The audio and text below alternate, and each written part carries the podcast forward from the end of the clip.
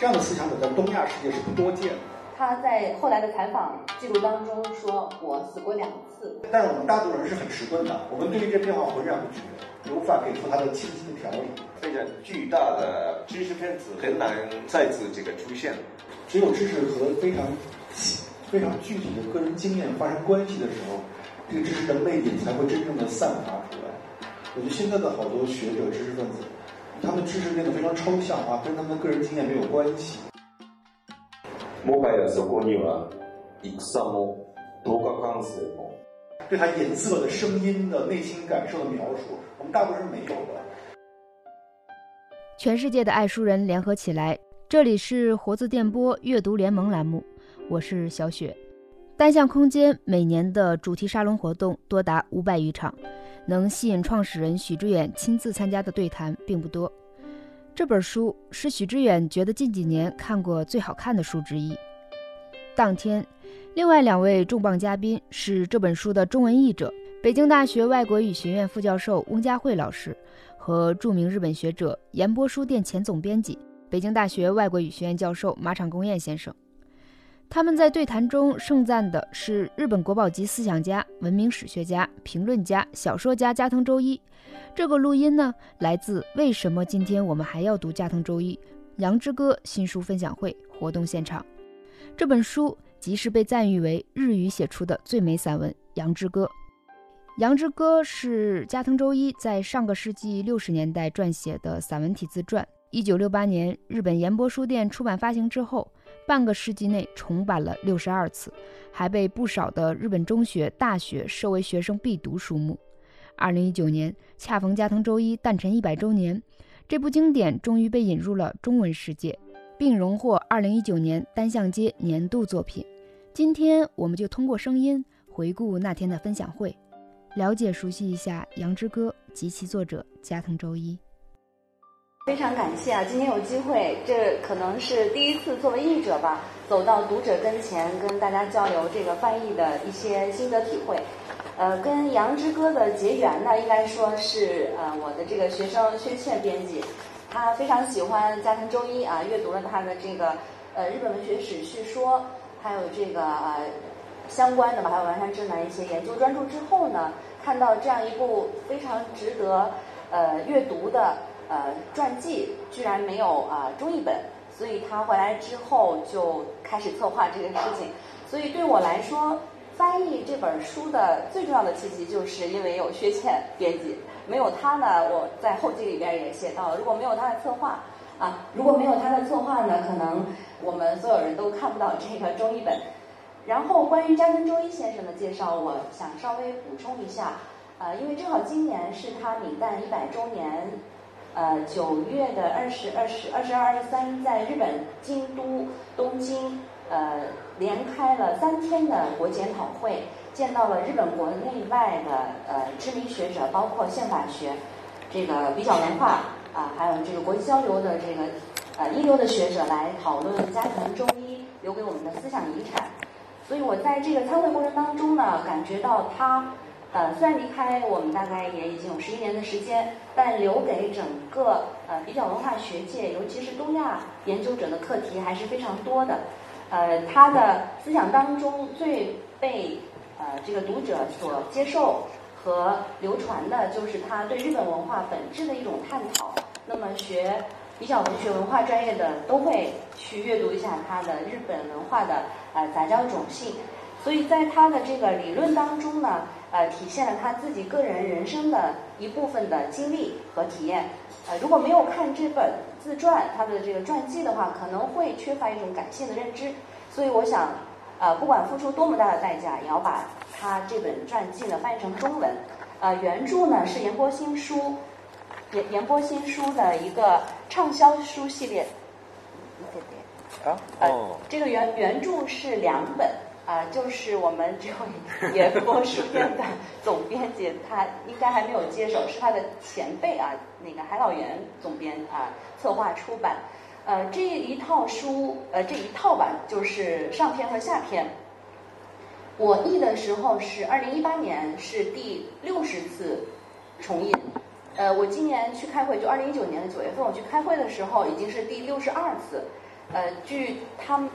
跟我讲啊，大概已经有啊，在日本销售有一百万册以上的这样一个数量级，所以是联播新书系列三千多套这个呃三千多种书里边啊排名第三的一个销量，呃，可以想见几乎。在日本可以说不能说人手一册，但应该也是每家一册的这么一个呃，就是受欢迎的程度。嗯，那我们知道这个《羊之歌》最初连载于是一九六六年到六七年的《朝日周刊》上。呃，彼时的家庭中医来说的话，就是写回忆录还显得那个有一点年轻啊。然后他当时也只是说在文坛上颇具影响力的那个评论家。呃，我想请问一下马场先生，能评价一下《杨之歌》在日本的接受情况？另外，也知道那个您是否跟那个加藤先生之前有过接触吗？呃，能分享一下对加藤先生的一个印象吗？呃，你好，呃，各位朋友，呃，我是呃马场，呃，九月份呃来到北京，才开始在北京工学呃北京大学进行教学教学工作。呃，那么今天呃非常呃荣幸呃是把啊年轻呃的朋友们呃告诉呃分呃人士们在之前呃可以有机会这样呃这样的机会呃非常觉得光光荣呃那么查总先生呃他呃的这个代表的自传这个《杨之歌》呃刚才呃我们老师介绍那样。是一种，呃，演播书店里面很小的畅销书之一，呃，已经过了六十多的重印，呃，而且，呃，好像是这个呃，演播新书呢，就是已经出了八十多年的历史，就是一九呃三七年吧，一九三七年末，就是那一年是。中日战争爆发的那一年才开始创刊，一九三八年，一九三八年创刊的，所以呃，中日战争爆发的第二年，所以八十呃，二零一八年呃过了八十年吧，八十年，那个时候呃进进行这个各各各界的这个先生们呃的这个调查的时候，最佳的最好的书籍当中。是第三位，就是这个《杨之歌》，第一位是呃蔡东茂吉先生，就是他是呃大夫，而且是这个歌人，诗歌的诗人，哎，满叶满叶级的满叶修歌，万叶级，万万叶级啊，万叶啊，不万叶，万叶，我的中文根本不不不行，请原谅啊，呃，万叶秀歌那个两次表，这是第一名。第二名是你一定有呃知道，呃，这是王香真党的呃六十年代呃所出的日本的思想，日本的思想。第三位第三名就是这个《雅之歌》啊，所以很受欢迎的。嗯，那个加藤周义先生，我所以这个这个书籍啊，出版的是一九六八年，一九六八年。那个时候，我当然我没有到这个演播酒店工作，还没还在小学中，小学中吧啊。呃，但是他他编辑的，呃，他那个主编的人是呃海老严先生，海老严先生，我认识他，我们演播书店的老前辈，是跟那个演播新书的当时的。主编，而且是《世界月刊》杂志的主编，呃，吉野原三郎先生。吉野原三郎先生的非常那个有名的是《你们怎怎样度过人生》这本书就刚刚出了嘛，在新经典嘛。那个作者跟他的同同一代的时代的人就是呃呃海老原先生，他是我的老前辈，所以当时。我呃刚刚入社了以后，呃过了几年他死去了啊，呃所以我这个家董先生没有特别的这个关系，作为一个编辑有没有没有什么关系，但是他的末呃马年嘛有一个开会就是呃呃向像那个加藤先生提问的这种这种沙龙形式的机会，我经常参加。呃，他经常这个穿着这个黑色的 呃衣服，还有目光很犀利的。那么像我犀利，犀利，犀利，我的中文不行。啊，犀利的，呃，而且像我那样年轻的年轻点的提问，呃，哪个提问都那个认真的呃回答，呃，还有还有什么那个那个特别有有浮现什么那个气气场啊，有很大的有个大的那个气场，呃，所以对于我们我们来说非常那个印印象很深，就是这样。谢谢马成老师。嗯，徐老师，您是我的偶像啊，听说这个 加藤周一先生是您的偶像。呃，那您对加藤周一先生有怎样的那个邂逅和印象呢？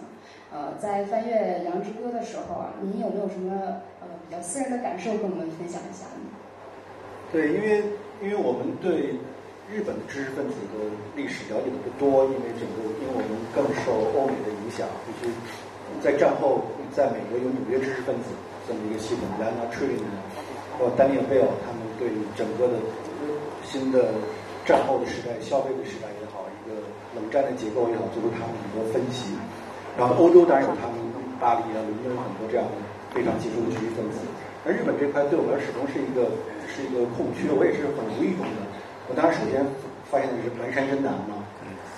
我觉得他他对整个的日本的政治系统和思想系统的这种分析，对我们来说是一个非常大的一个冲击。但是丸山真男又是一个他的写作太非常严肃嘛，啊读起来非常痛苦啊，非常非常难。嗯嗯，第二个可能是无意中发现的就是加藤周一他们俩。加藤周一，我其实最主要看的是他的谈论日本的日本人的特性啊，日本的这个包括日本是一种作为更所美术存在的国家呀，这样的一种新的分析。而且这背后，我又对整个的这种对战后日本的知识分子的这种状况非常的感兴趣。他们在经过一个高度的一个军国时代的这么一个思思想控制的年代，然后突然开始，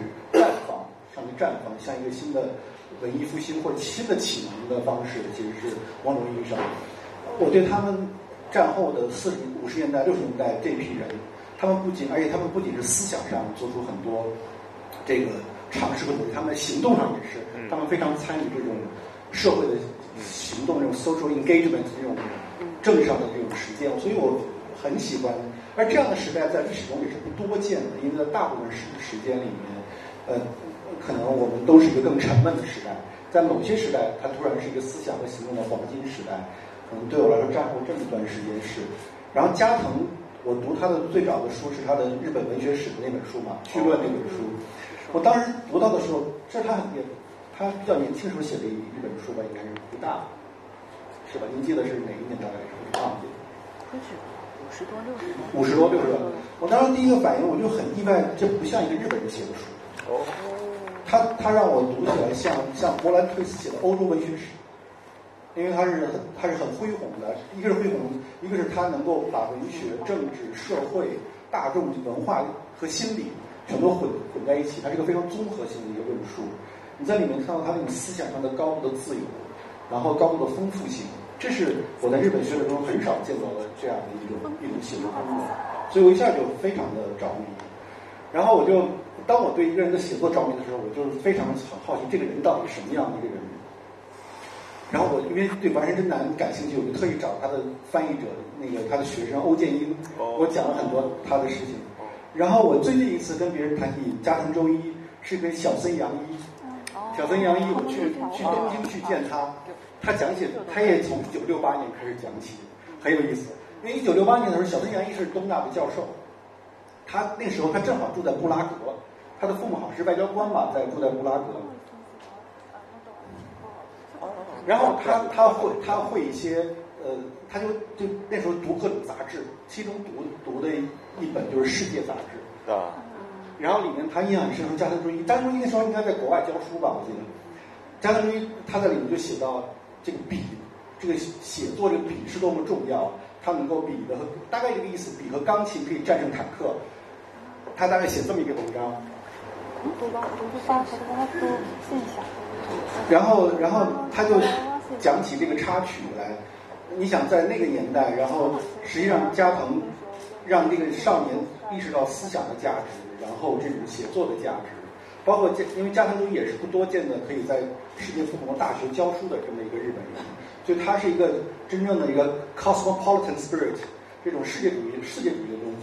他用世界主义的视，就是他用更广泛的观察视角来观察日本社会，就对我来说，这都是一个非常有趣的这么一个一个一个发现，他。因为我们不管是中国还是日本，我们的思想者都容易局限在自己的传统中来看待自己的自己的文化和社会，但像加藤周一这样可以跳出自己的系统来重新观察自己的社会，这样的思想者在东亚世界是不多见的。然后我就跟小森杨杨一就聊这些事情，小森杨一就说啊，说加藤他给我讲他呃他们俩一起旅行啊，他说加藤周一的这个经历特别好，他可以永远的不停的跟你在讲话，不知疲倦的。然后包括他们做九条会嘛，还他们还在继续做这种社会结构要要要这个宪法的问题嘛，到处去演讲。所以我就对我来说我非常遗憾，因为我特别想见到他，但是我没有机会了嘛。所以我是如果有机会，我很想去见一见完山真丹先生，见见加藤周一先生。然后最近我很喜欢那个，我也很喜欢写大众日本文化史的，我叫什么名字？突然忘记了。贺介俊夫，嗯，贺介俊夫，哦，我也很喜欢他，也是，他也去年死去了啊。对，他最近出了一本中文版的书，我给他写了序，就是日本的精神史，日本战士精神史，我给他写了序。所以有几个人，而且我想说起他的时候，我就很很感慨，因为我之前见一个东大的教授和我讲，因为大家觉得在八十年代之后，日本的精神思想世界又开始变得再度沉沉闷起来了。然后他们就他就跟我，他已经年纪很大了，八十多岁，他就回忆起在战后年代日本的这种思想界的活跃啊，说这个东西不会再出现了。其实日本战后的思想界的活跃，有点像明治维新之后那段时间的，嗯，那种混乱、混乱和生命力，有点像中国的八十年代，那种那种那种，就那样的，在生活在那样的时代，做一个思想者是一个很很刺激的一件事，情很兴奋的一件事。活跃的。对，现在我们就生活在比较沉闷的时代，啊，所以。所以我看这个书也很很高兴，而且我觉得翻译的非常好，因为上面那个一开头那个非常典雅，而且我一下就就就喜欢上了加藤周一先生的外公，他太有意思了，你可以看看，特别。特别自由的这么一个人，我先先说这么多。是的，呃，虽然众多的思想家已经先去了，但是我们可以在书中重新找到他们当时生活的那个面目。我自己本人读《羊之歌》是在今年的十一假期期间，其实我当时就想翻一下，结果是像。许志远老师讲的，就是翻到第一页以后，就一口气读下去，就爱不释手。我是十一期间唯一一个有意义的事情，是把这本书全读完，全部读完。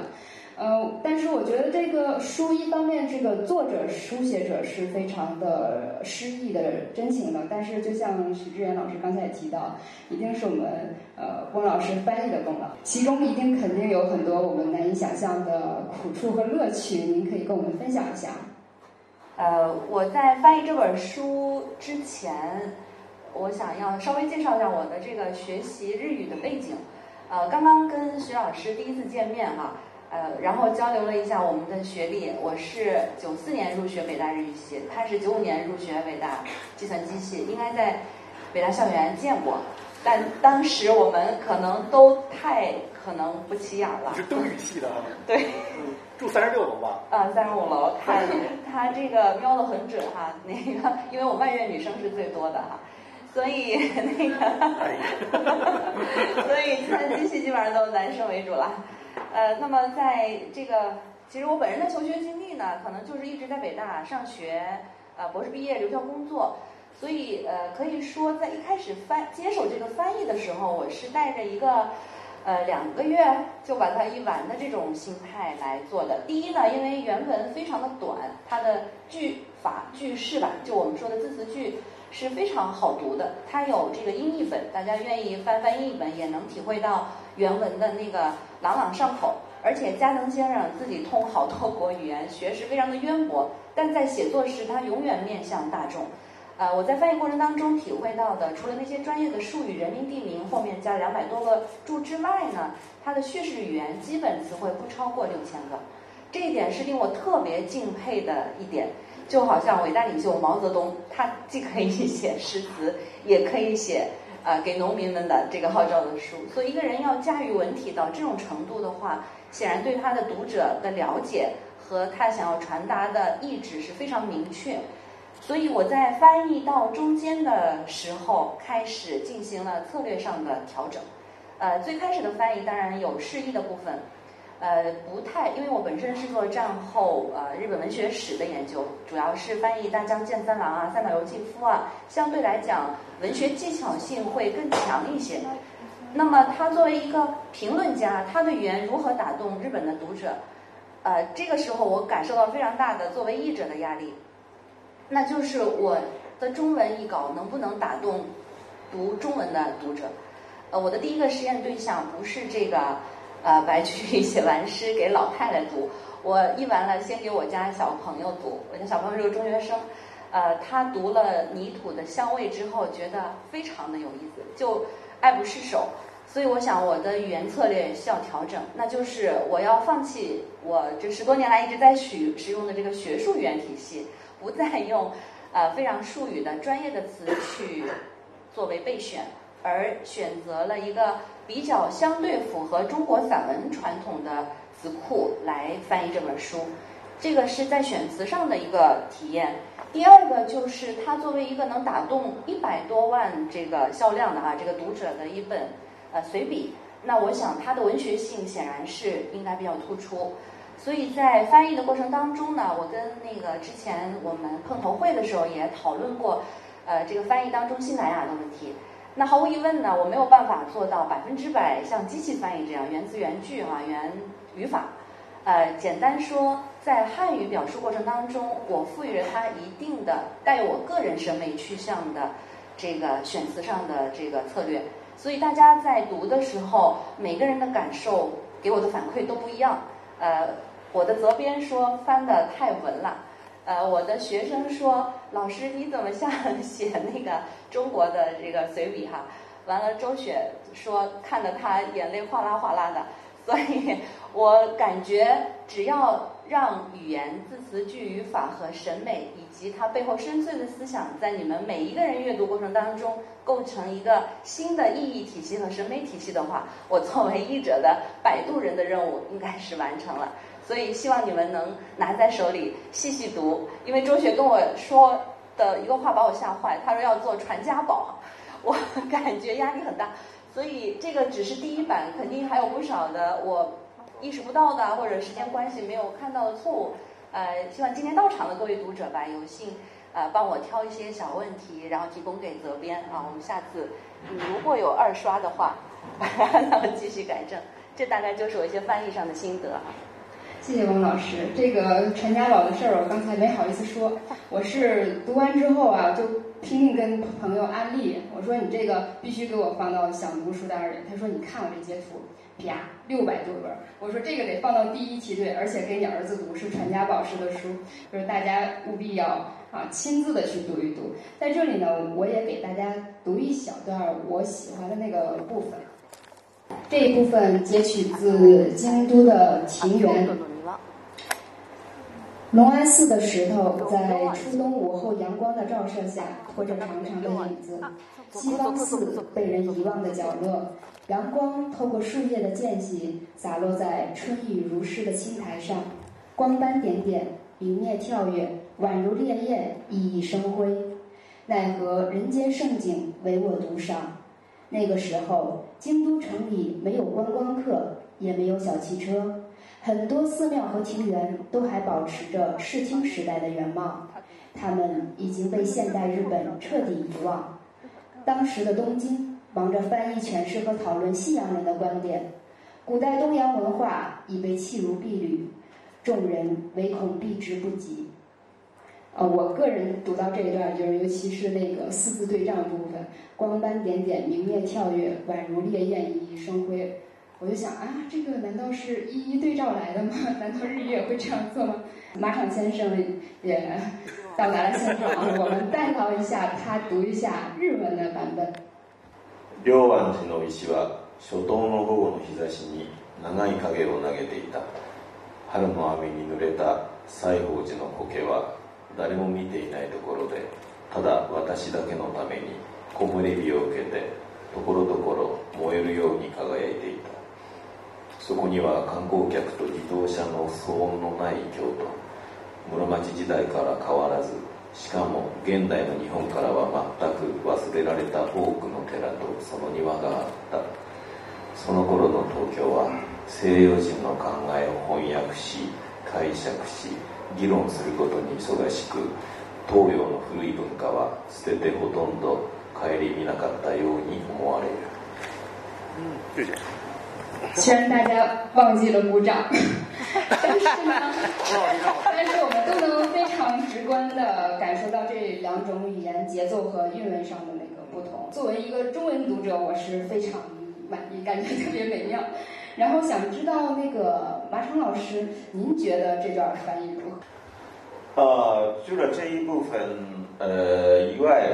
呃，翁老师的这个中文翻译非常好，非常好。那么这个，嗯，加藤先生的这个文章的特点呢，是一句一句是非常短，很短，很短，很短啊，呃，而且这个一句一句之间，呃，几乎没有使用这个接续词，接续词，但是读起来是用不着这个接接接续词啊，呃。那个构文之间的关系就明白了，就是这样。这个那个构呃结构文章的是非常这个踏实的啊。呃，欧老师是那个从事的译文译文指这个呃翻译，所以属于一种这个从事的翻译的方式采用他他这样的，但是这个。日本日语的这个节奏和旋律跟中国的不一样，他那个刚才说他采取这个中中文那个三文的三文的传统来来开始翻译哈，所以中国这个特别多那个四字的成语，那日本没有，但是就是但是这个加藤先生的节奏节奏那个想法的节奏跟那个中国中国人的。那个想法的节奏和和文章的节奏是呃相对来他那个翻译的，所以属于一个从事，他还是加一点开发这个中国式的那个传统啊文化传统，来结果呢，他还还是好像这个沿着加藤先生的思路，呃。是翻译给我们这个读者，所以他的翻译呃不错。是我们汪老师肯定是那个沿照着加藤先生的这个思路来进行，但是在这个文采方面，您就是应该是下了不少的功夫，是吧？然后还有另外一段就是呃，我们在说呃，有一段就是学生激辩的那个过程当中。呃，在在他在机场读书的时候，跟横滨先生他们啊，横光里，横光里啊，就那一段就是那种非常激烈的那个探讨。呃，您在这个翻译的过程当中，是不是也是会有一点呃麻烦的？因为我在读的时候也也是得反复的、认真的读，然后才能知道每一个学生的观点和他们激辩的那个部分的内容。可能在座的很多读者哈，还没有翻开这个书。呃，我我我大概的介绍一下这个书呢，它是原在是在一直一个那个呃《朝日周刊》上，啊，算这样的啊，这样的东西。它最初是呃，ski 改的，嗯，序序改，它是每周每周一篇，就呃这个书全部是二十篇，呃前后啊都是二十篇，然后加起来是四十篇，所以它每周呢写一篇登在这个周刊上。所以它每一篇其实相对都可以独立来进行阅读。那么我在翻译的时候呢，策略不停的调整。呃，因为他不是一气呵成完成的这个传记，而是从自己原来的随笔，呃，这个重新编排整合之后啊，这个编辑而成的。呃，有一些篇目带有非常明显他个人在文学上的一点小小的野心。呃，如果看过的呃读者可能也了解，他最初呢是一个文学爱好者、文学青年。当然，因为家世的关系啊，父亲是医生，所以他去读了东大的这个医学部。但对文学还有一点想进行诗歌创作、小说创作，所以有几篇带有明显的虚构手法。呃，有几篇并不是真事啊，已经有研究专著出来了。呃，有几篇呢带有电影手法、话剧手法和心理描写的手法。所以我刚刚中学介绍这一篇呢，其实是一个呃有点像辩论剧的这么一部的写法，里边涉及到当时日本最为激烈战争期间最为激烈的东大几大派别的呃知识分子之间的思想交锋。呃，为什么说交锋激烈呢？它需要有一定的日本战后思想史以及战中啊思想史的一点知识，那就是对于呃拥护呃大东亚共荣、拥护军部占领内阁、控制呃这个政治军事，以及在一九四一年发动所谓的太平洋战争啊，去偷袭珍珠港、轰炸香港、轰炸马尼拉，整个环太平洋一圈啊。呃，那么在整个策略进行过程当中呢，有一部分日本文人、文学家、评论家、诗人是为战争摇旗呐喊、欢呼不已。呃，在东京大学这样一个高等学府当中，有一部分学生也是追随着军国主义的脚步。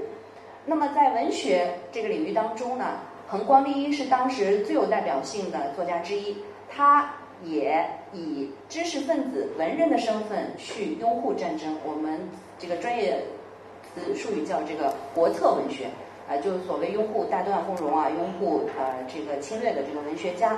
那么在这个论战当中呢，呃，东大以加藤为代表的这帮年轻的呃知识分子，对与对他的这个主张啊进行了针锋相对的一个辩论，所以是非常激烈的一场呃这个。有点像我我把它形容成庭审一样的这个剧啊，所以在对话的翻译上，我选择了放弃使用日语原来所呃必须要用到的敬语的部分，因为按照日语的语法结构来说呢，呃，横光肯定是身份较高啊，他是客人，所以对他在使用语言的时候肯定选择敬语，呃，那么他们是学生。呃，他们肯定要用谦语，但我觉得这个在语法上体现的尊卑关系，在他们的论战的思想上已经没有办法去覆盖掉，所以我把这个敬语的部分呢就省略掉了，而加入了讽刺的、呃嘲笑的、然后那个有点那种呃玩概念的这样一种呃翻译的手法。当然，从字词句上来说，我还是遵照了这个逐字翻译的这个忠实原则，但是在选词上。呃，就按我刚才自己的策略进行了有啊这个有有偏好性的选择哈。呃，汪老师，您刚才也提到了说要有一定的那个知识知识的储备，然后尤其是在这个《羊之歌》的后半段续《羊之歌》当中，有大段篇幅是呃描写那个加藤先生呃在西方游历的那么一个经历，这些经历对于他之后提出那种杂交种文化就有着很大的影响，应该。呃，王老师能否给我们展开介绍一下那个杂交种文化是一种什么样的性格？这个杂交种文化呢，也是呃这次它的百周年诞辰呃纪念研讨会上特别大的一个话题，因为对于整个呃这个文化研究来说，这是一个新的概念。呃，这个对于这个概念的解释呢，他在《杨之歌》里面提到了一点，因为他本身自己西学修养非常好，他父亲是医生，所以他从小都是看德语。呃，后来上东大之后又开始学法语，是受法国文学。当时主要是，呃，东大法文系渡边一夫也是这个大将健三郎的老师了。就是他们当时法文系的氛围是整个反军国主义、反战的思想非常的浓厚。所以在这个过程当中呢，他呃在战争结束的第二年马上就申请去法国留学。呃，他在法国游历参观他喜欢的中世纪的哥特式教堂啊。油画呀，跟法国的这些文化人的交往过程当中，开始有一种文化上的危机，他在之前是根本不喜欢日本文化啊，他讨厌自己作为一个日本人的这个文化背景。那么在这个过程中的危机感来自哪里呢？他发现法国青年身上带着纵向的、具有历史传承性的一种文化，就法国文化可以一直往前追溯，在现在每一个人身上都能找到。而他作为一个日本人，他觉得自己的文化始于八世纪从中国大陆传来的唐文化，而且是用汉字符号体系建构起来的文化。那么这样的一种文化在中间不停出现断裂的时候，他没有办法确定日本文化的基因到底是属于大陆文化还是日本本土神道文化。那么更不用说在明治维新之后，大量的欧洲，其实主要是指英国、德国和法国的文化进入到日本之后，呃，这个所谓的。呃，它的这个杂交品种一样的这种文化，该如何被当代的日本青年来学习和继承？不然的话，文化就会出现断层。所以他在对自己文化，呃，具体来说是艺术、建筑、美术、音乐、诗歌，呃，大大概是这样几个门类，里面也包括思想，但是没有提到哲学。啊，大概这样几个门类当中的一种思考的过程当中呢，他得出了一个非常重要的结论，那就是日本文化要保持它的特质，由一代一代的人传承下去的话，必须做到认可自身文化的杂交种性，就是说它不是一个一元性的文化。呃，提出这一点，在当时日本是受到了非常多人的厌恶和厌弃的。呃，这个大家如果读一些其他日本思想史方面的书，比如小熊婴儿，他有一本叫《单一民族神话的起源》，呃，就是讲日本整个民族对于自身文化的认知是把阿伊奴族啊啊其他族全部都排除掉，强调所谓的纯种纯血的文化，语言也是单一的，种族也是单一的，那他怎么可能会去承认一种混合而成的文化是自己必须要学习和传承下去的呢？所以他他当初提出这个概念的时候，对日本文化界是一个非常大的冲击。当然，慢慢也被大家所接受使用。基本上现在在大学开这个比较文学文化课的时候，它这个是必读书之一了。我想它的这个概念对于我们来讲应该非常好理解，因为中国是多民族、多语言、多文化早就混合、你我彼此不分的一个多元文化的这个模型。但是对于日本，还有一个，我这次参会过程当中体验到，对于朝鲜半岛，啊，当然是韩国的学者，他们过于叫什么呢？过于执着于追求自己的纯血性啊，就是血统单一性、语言的单一性、民族的单一性，而往往去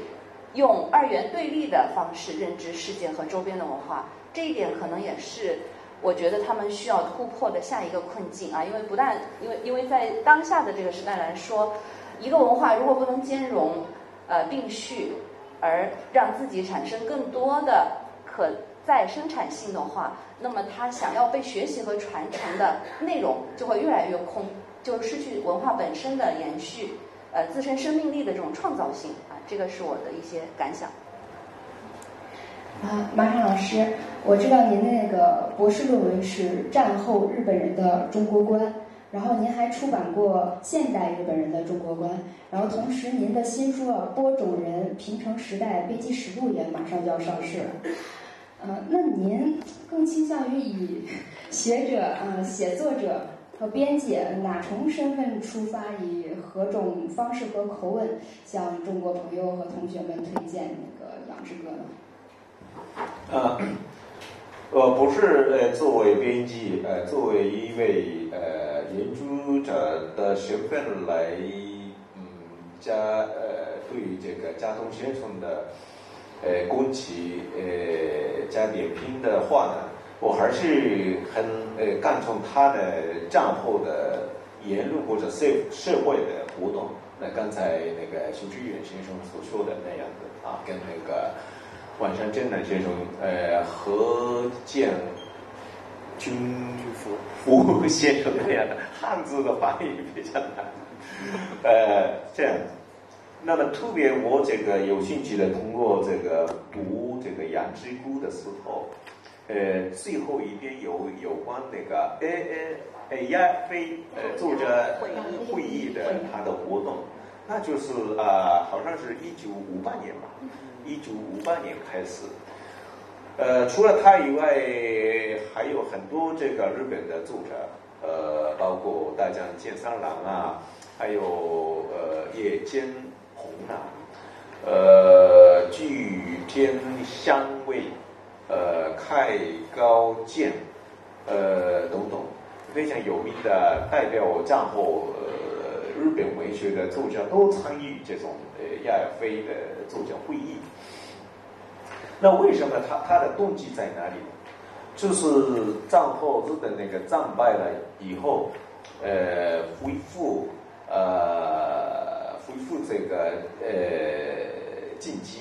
来参与国际社会的时候，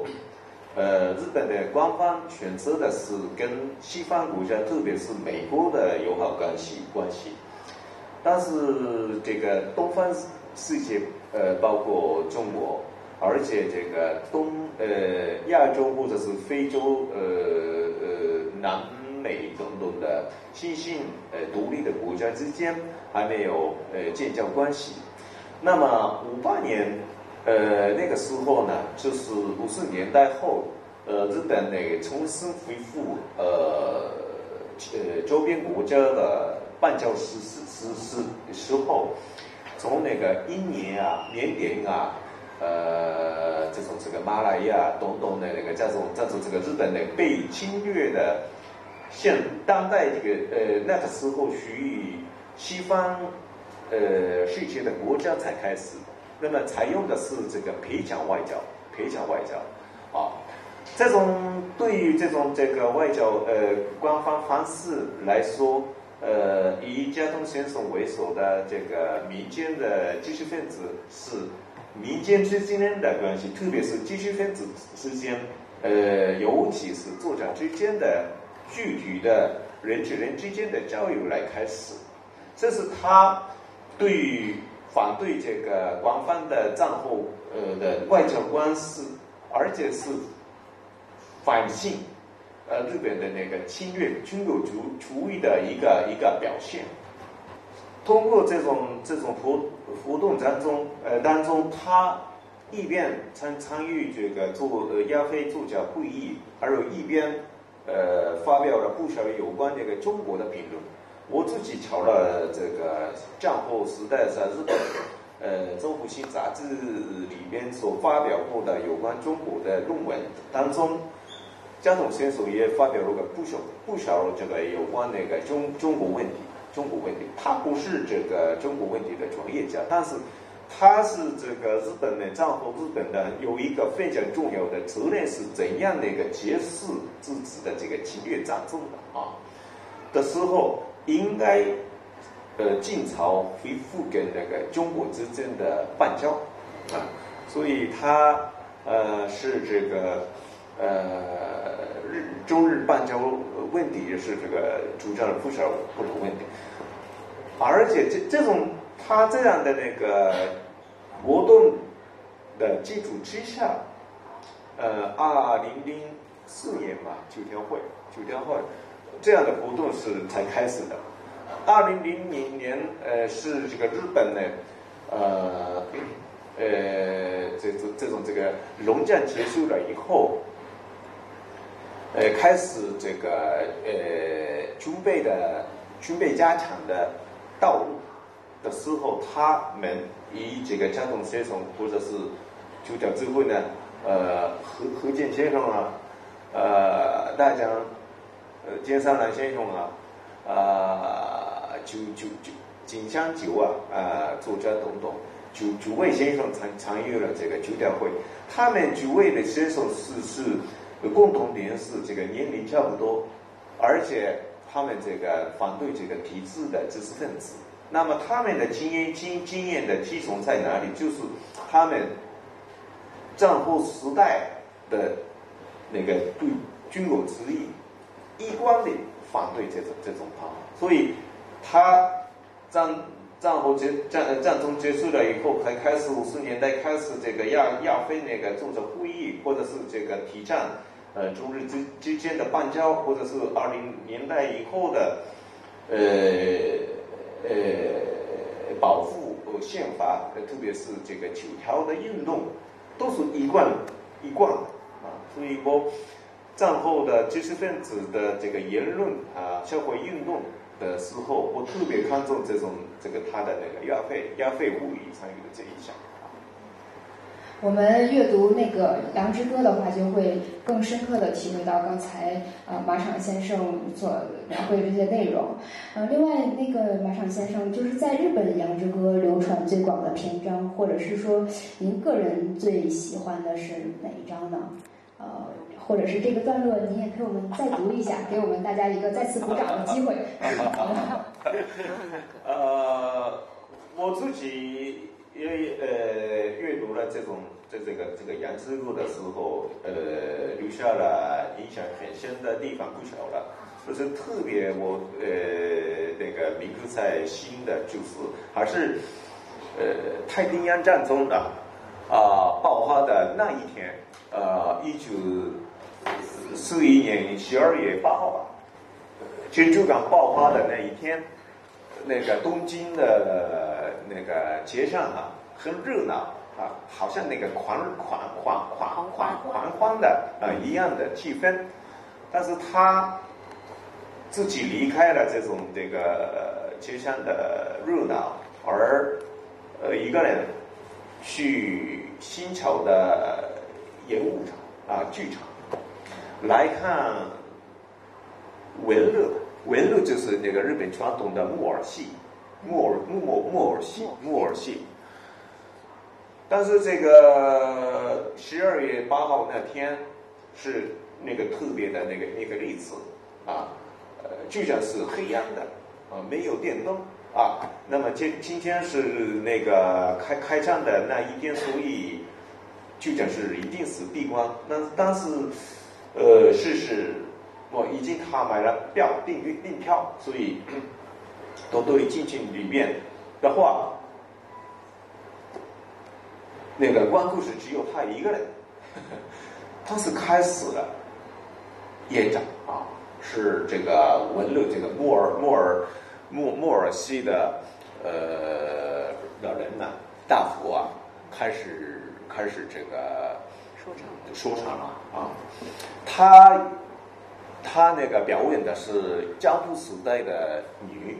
女的那个谈恋爱的那个一场面，所以他觉得是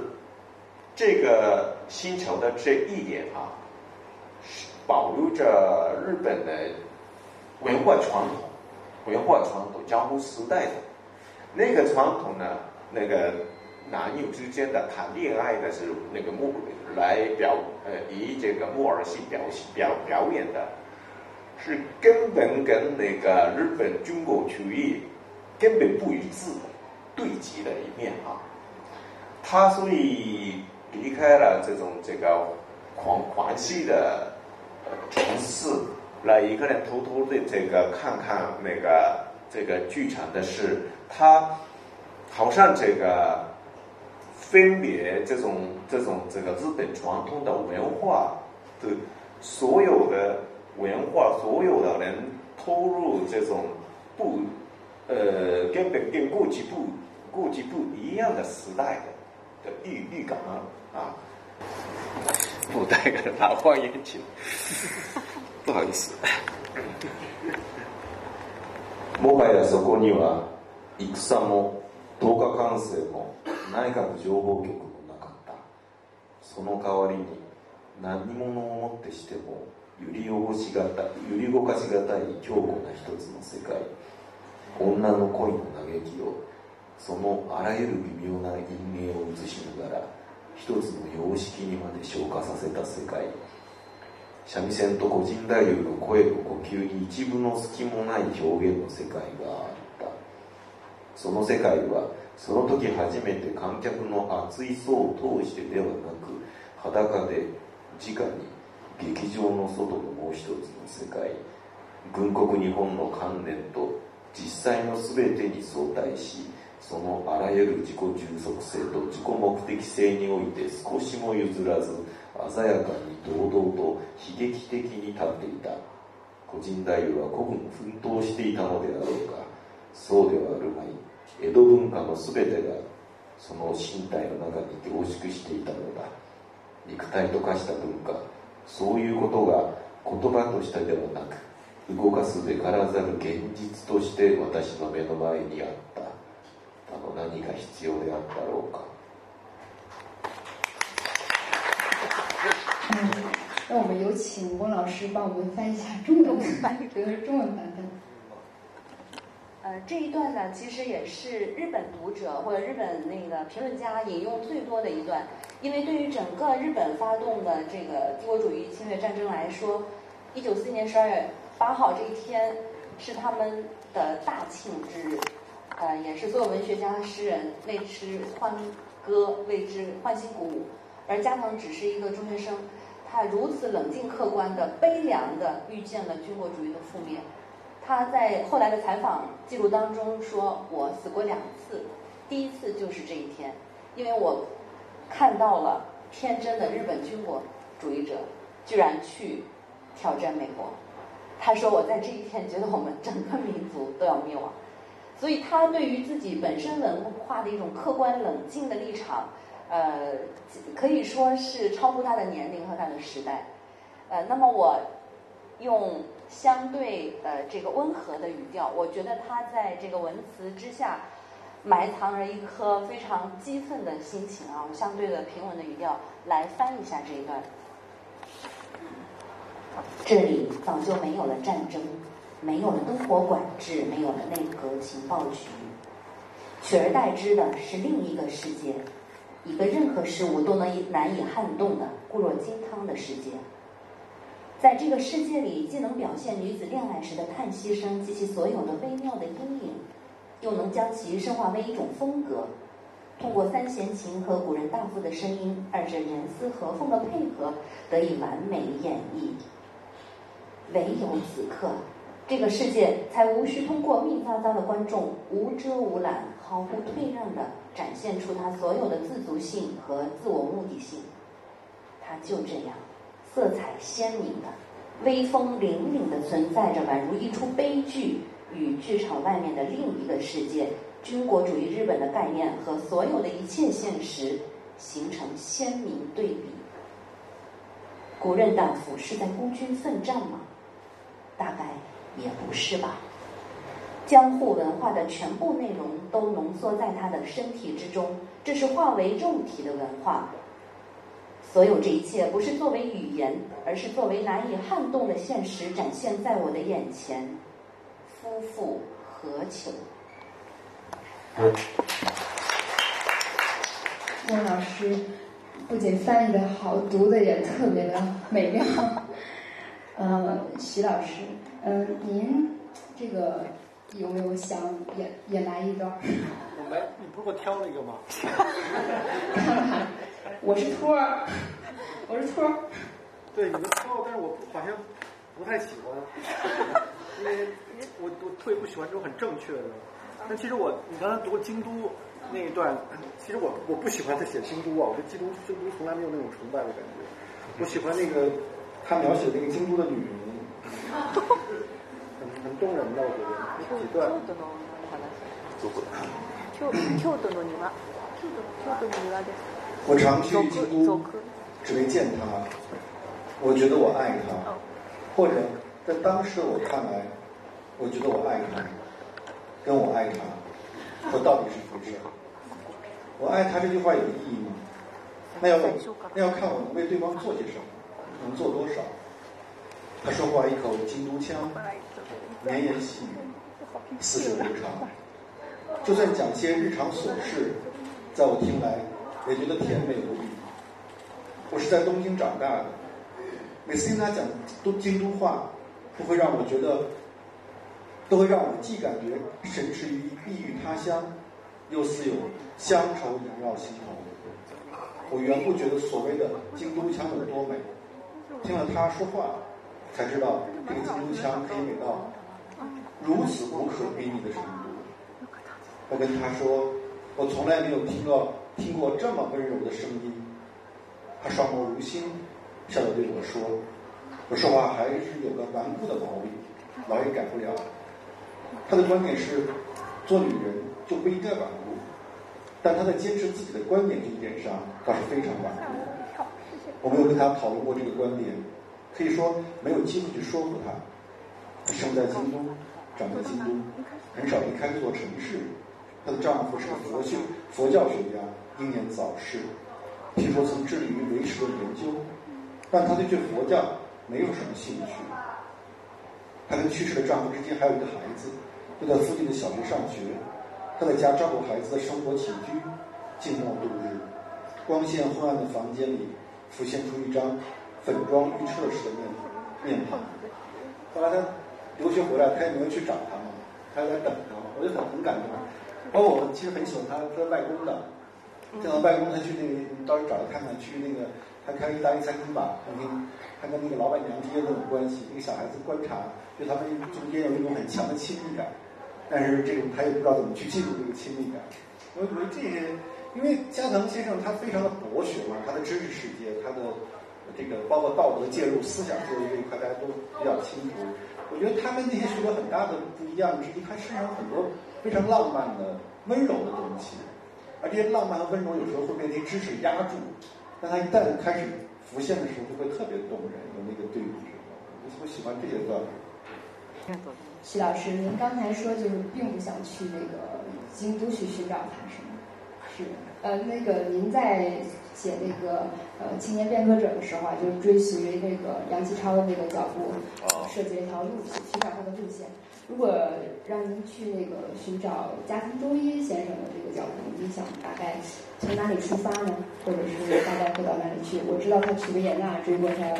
的女孩儿，都去吧。就我觉得这个周游世界是一个特别美好的事情，而且而且我觉得知识只有知识和非常非常具体的个人经验发生关系的时候。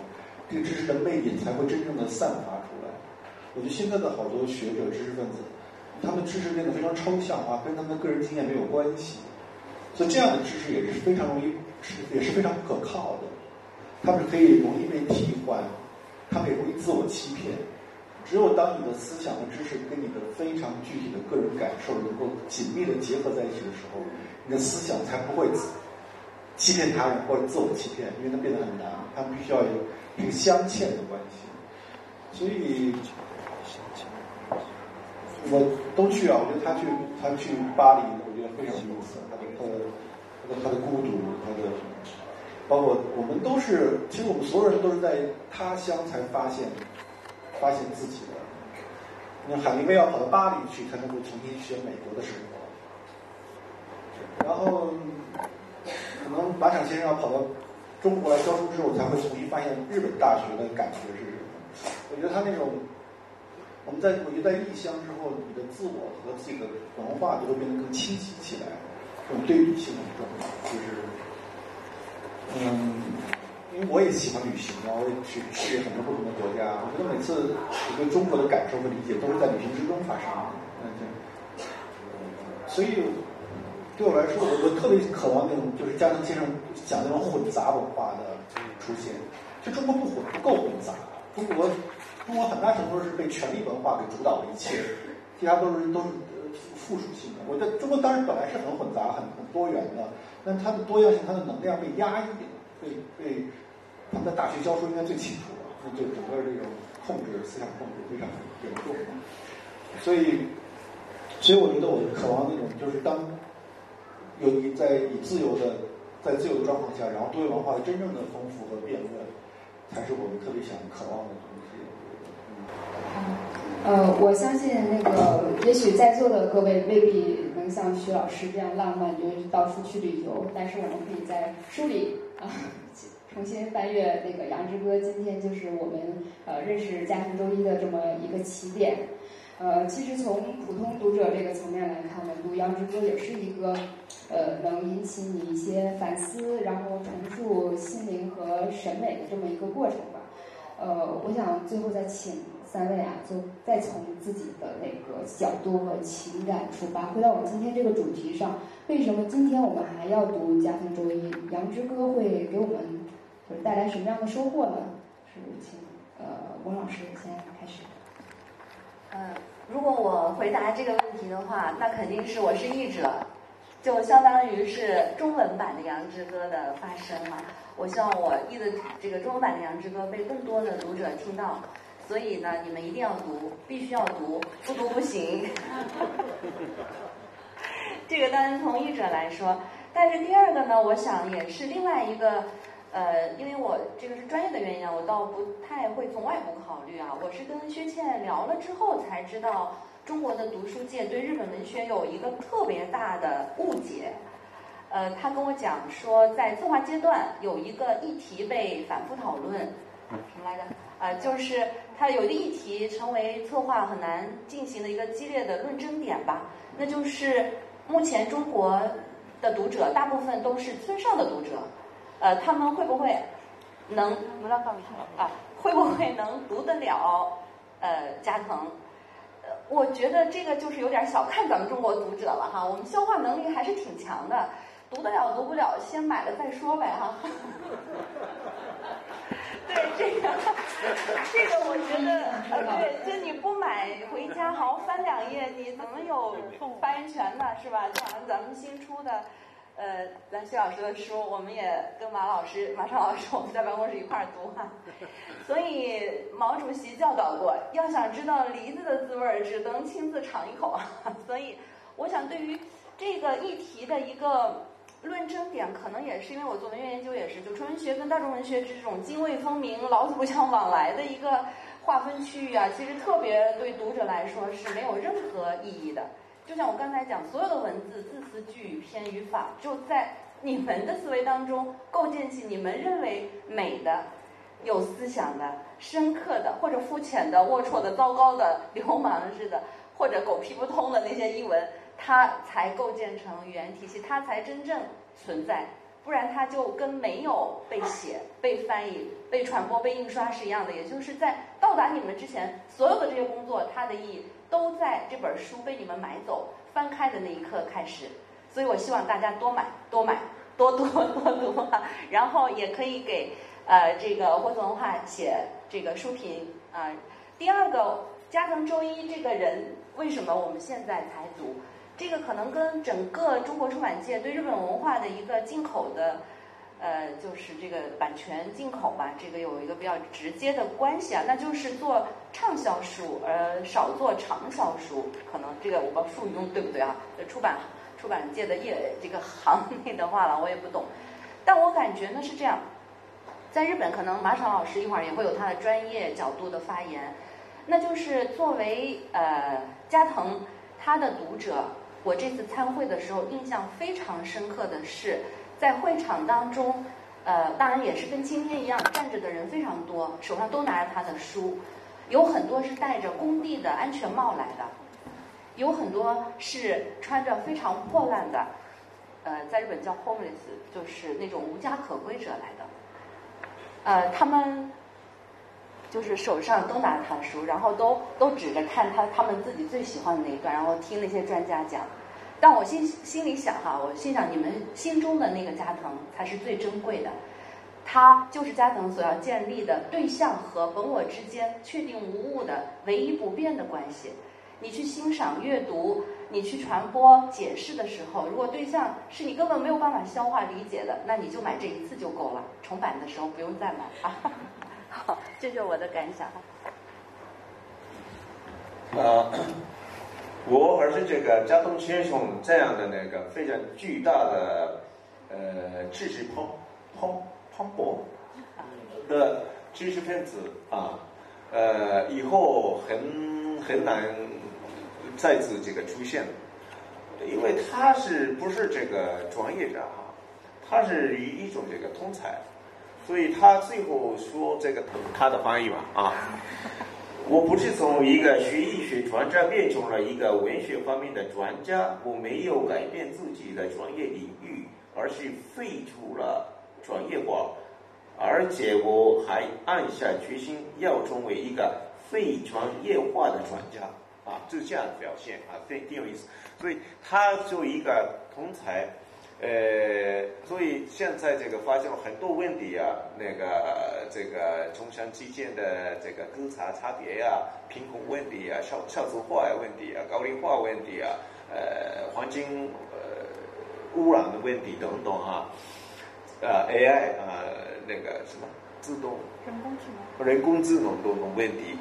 它这种复杂的问题，还有一个这种这种这个呃统计学呀、或者是这个其他那个电脑学等等的方面有一个回答，但是这只不过是一个领域来说的一个只有一个回答，这种这个问题是全体性的问题嘛，所以好像他那样的一个巨大的非专业化的转转家。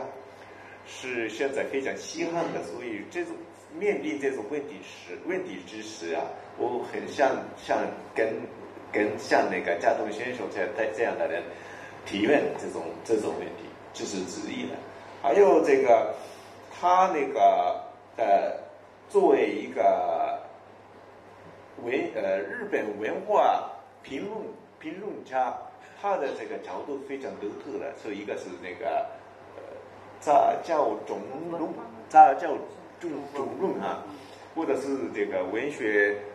史叙叙叙说啊，嗯等等的这种非常这个贵重的。他不是一个日本文学的专家，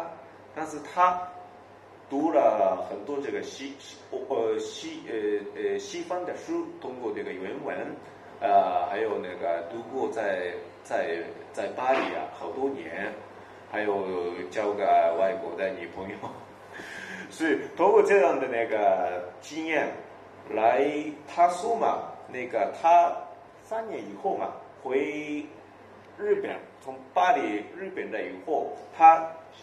呃逛逛逛逛逛逛那个他喜欢的京都啊，京都的时候，三年前的京都跟刚才那个说的京都根本不一致一样啊。统一的看见，统一的寺庙，同走统一的这个街路，但是这个风景感觉不一样。为什么？他通过这种三年的那个外国生活，那呃隆安寺的那个院呃院林跟那个菲菲菲兰子佛罗伦萨佛罗伦萨的文化有相同的，而且这个中法延长。或者是这个酒内好等等的，呃，断片怎么怎么碎碎碎化的碎碎片碎碎片的各种各样的日本文化的因素都联合起来的，所以这种这个看法，独独的看法来解读日本的文学的作为一个同时，这是日本的文化呃叙述的这个大作啊。所以他的独特的观点是，过去的日本文化根本不一致。比如说这个何志哲朗先生的风土，风土是一个文化的相对主义的立场来来解读日本的独特那个日本的那个呃文化的特性，但是这不是文化相对的。弗弗弗兰泽，弗兰泽，弗佛罗伦萨跟那个京都也是一样，有国关联的。竹内好跟那个中方那个原则也是有关联的，这不是文化相对论的，有共同点的。所以，而而且这个这种这个文化的传统是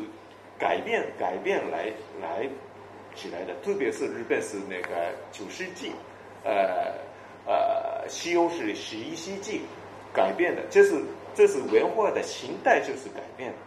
这种看法就是好像一个 cosmopolitan 的它它的呃定位来可以这个观察嘛，所以我希望那个中国的读者是呃希望这个通过阅读他的著传来来这个呃启发对于对于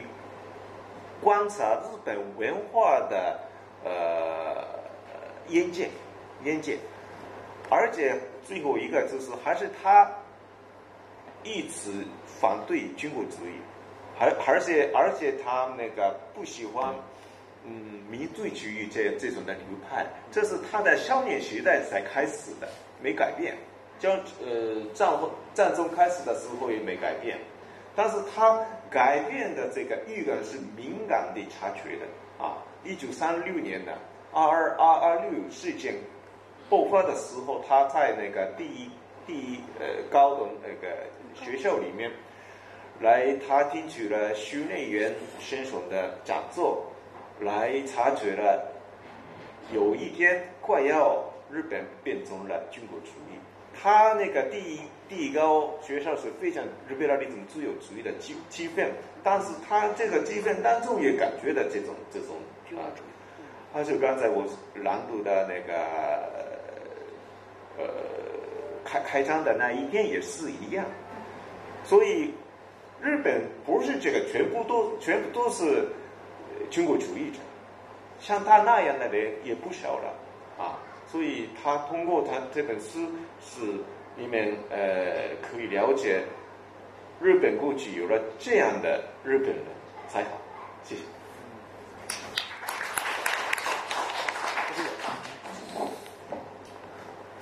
为什么要读是吧？嗯。如果你有正常的好奇心，就应该读啊。呃，我觉得这个书为什么打动我？因为我们阅读的所有的打动我们的作品也好，他们都是一个敏感的心灵对于自身时代的反应啊，对自身时环境的反应。我们去读呃，Henry James，Henry James 不是呃美国的一个作家，他写的他自己哎亚亚当斯，亨利亚亨利亚当斯，Henry Adams，他写的一个 memoir 一个回忆录，讲他贯穿了整个的十九世纪美国，一直到成二十世纪美国，他在其中一个个人的成长。我们加藤周一的书，加藤周一书也一样的。你看到一个出生在一九一九年的小孩子，他怎么样去逐渐发现他自己生活的世界？然后他以他的独特的特性，他一直他觉得自己是个局外人，是个旁观者，给予他这种非常敏感的这种这种感受。然后怎么面对一个巨大的国家危机，二二六事件一直到太平战争，一直到战败，然后这国家怎么开始重建？然后他去周游世界，外面的思想怎么涌入他，外面经验和情感，我们所有人都在面对自自身时代的变化。如果你生活在一九九零年，在过去的二十九年里面，这国家也发生很多变化，你周围的环境也是发生了变化。你有你自己认知的方式，你有你自己的非常多的困惑。但那些，但是我们大多数人是很迟钝的，我们对于这变化浑然不觉，也无法给出它的清晰的条理。比如，比如它对它颜色的、声音的、内心感受的描述，我们大部分是没有的。但只有像加藤周一或者亨利亚当斯这样的非常敏感的心灵，他们能够感觉到一个自身成长和外部世界的紧张关系，可以看到历史的脉动对个人命运的影响，然后可以探究每对世界的很多层次、情感的层次、思想的层次、知识的层次的理解。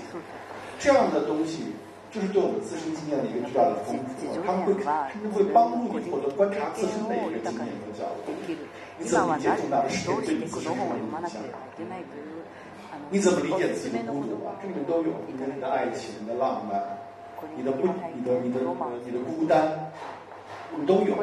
它是我们整个这些经验的这种一个汇集，这些伟大的心灵都是我们人类经验的汇集。而这些人类经验不仅是你是一个日本人、一个中国人、一个美国人、一个一个埃塞俄比亚人，在经验、情感经验本身上，他们是相通的，他们是彼此处理的。所以读这么一个书，就还用问为什么呢？他他就是你，就应该是你自我发现的一部分。不仅是他的书，很多人的书。福泽谕吉的传记很好看的，福萨瓦的。自传也很好看，你可以看到一个从幕府到明治时代整个的转变。胡适的自传也很好看的，但是加藤维比他们写都好。加藤维的语言，因为张加藤的文学性非常强。那是译文的文学性。他的他的文学性是不多见的。他我觉得他是一个身上，就刚才马首先生说，他其实他是个百科全书式的人物。百科全书式人物，但他同时兼具一个思辨者